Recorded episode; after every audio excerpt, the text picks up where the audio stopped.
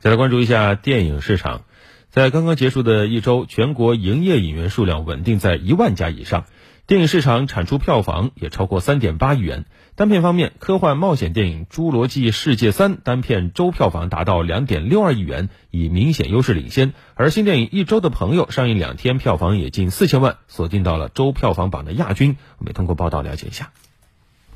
在六月十三号到六月十九号这一周，共有《云霄之上》《一周的朋友》《陈真》等八部新片上映，电影市场的总票房超三点八亿元。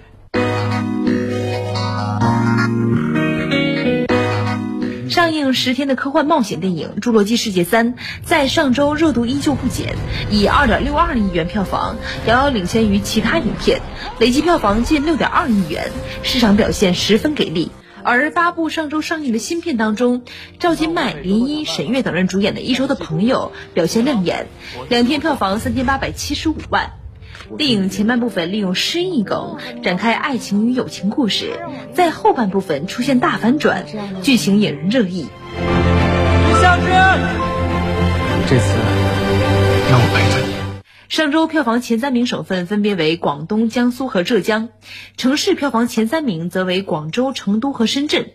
此外，截至昨天，六月累计票房已超十一亿元，